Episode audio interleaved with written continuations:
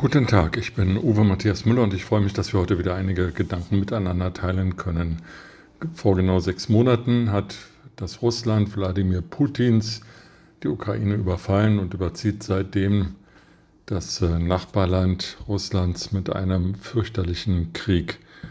Von Kriegsverbrechen war die Rede, von Völkerrechtswidrigkeit und von allem, was ein Krieg mit sich bringt. Ein Viertel der Bevölkerung der Ukraine ist vor dem Krieg geflohen, zum Teil in das westliche Ausland. Viele sind aber auch schon wieder zurückgekehrt und wollen in ihrem Land leben und ihr Land wieder aufbauen.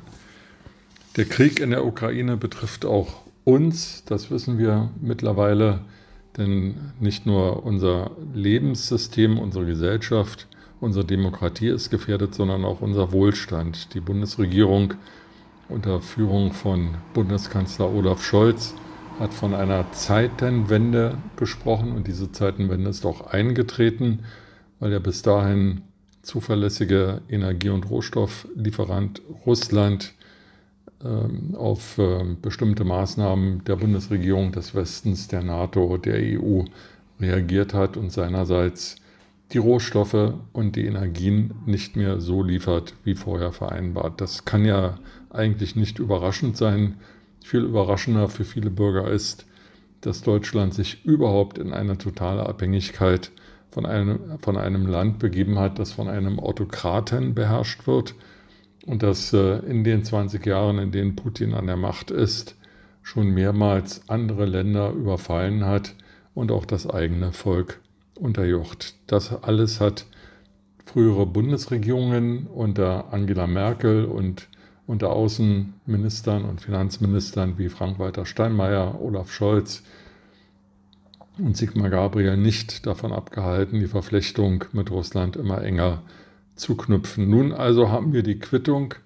Wir haben eine Energiekrise, eine Gaskrise in Deutschland und uns steht ein harter Winter bevor, nicht nur was äh, die Kälte anbelangt, mangelnde Heizung, sondern auch was unseren Wohlstand anbelangt. Der Regierung selbst fällt nicht mehr ein, als äh, Sanktionen gegen Russland zu verhängen, die nach meiner Einschätzung bisher relativ wirkungslos sind und äh, gelegentlich Waffen und sonstiges Material an die Ukraine zu liefern.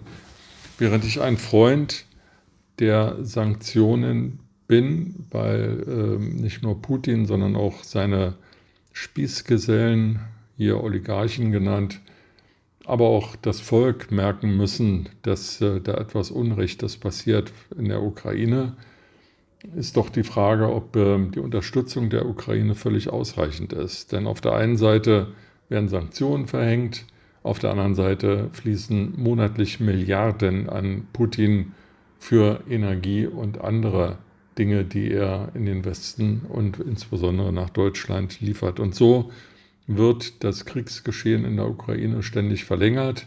Die angekündigte Waffenlieferung an die Ukraine kommen entweder gar nicht oder mit großer Verzögerung oder in viel zu geringem Ausmaß. Und das alles führt dazu, dass ein Krieg verlängert wird, unter dem mittlerweile auch die deutsche Bevölkerung äh, sehr zu leiden hat. Die Kaufkraft sinkt, die Sparfähigkeit der Bürger nimmt ab. Ja, nicht nur die Sparfähigkeit nimmt ab, sondern auch die Sparvermögen. Das heißt, es kommt zu einer drastischen Verarmung äh, vor allem des Mittelstandes.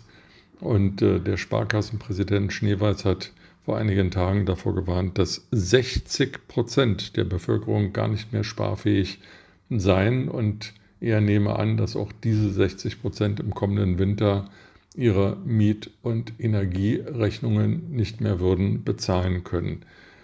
Das alles ist Folge der Politik nicht nur von Wladimir Putin, der unrechtmäßig ein äh, Nachbarland überfallen hat, die Ukraine, sondern auch der Tatsache, dass die Bundesregierung ähm, zögernd, uneinheitlich, wirkungslos, kopflos ähm, auf diese Invasion reagiert hat. Dem muss endlich ein Ende gesetzt werden. Wir brauchen einen Energiepreisdeckel. Wir brauchen eine Gasumlage, die tatsächlich nur die Unternehmen fördert, die äh, systemrelevant sind und vor der Pleite stehen. Und wir brauchen ähm, eine Unterstützungspolitik der Ukraine, die dieses Land in die Lage versetzt, ähm, perspektivisch in nicht allzu ferner Zukunft den russischen Aggressor vom eigenen Boden zu vertreiben und zu einem Friedensschluss zu kommen.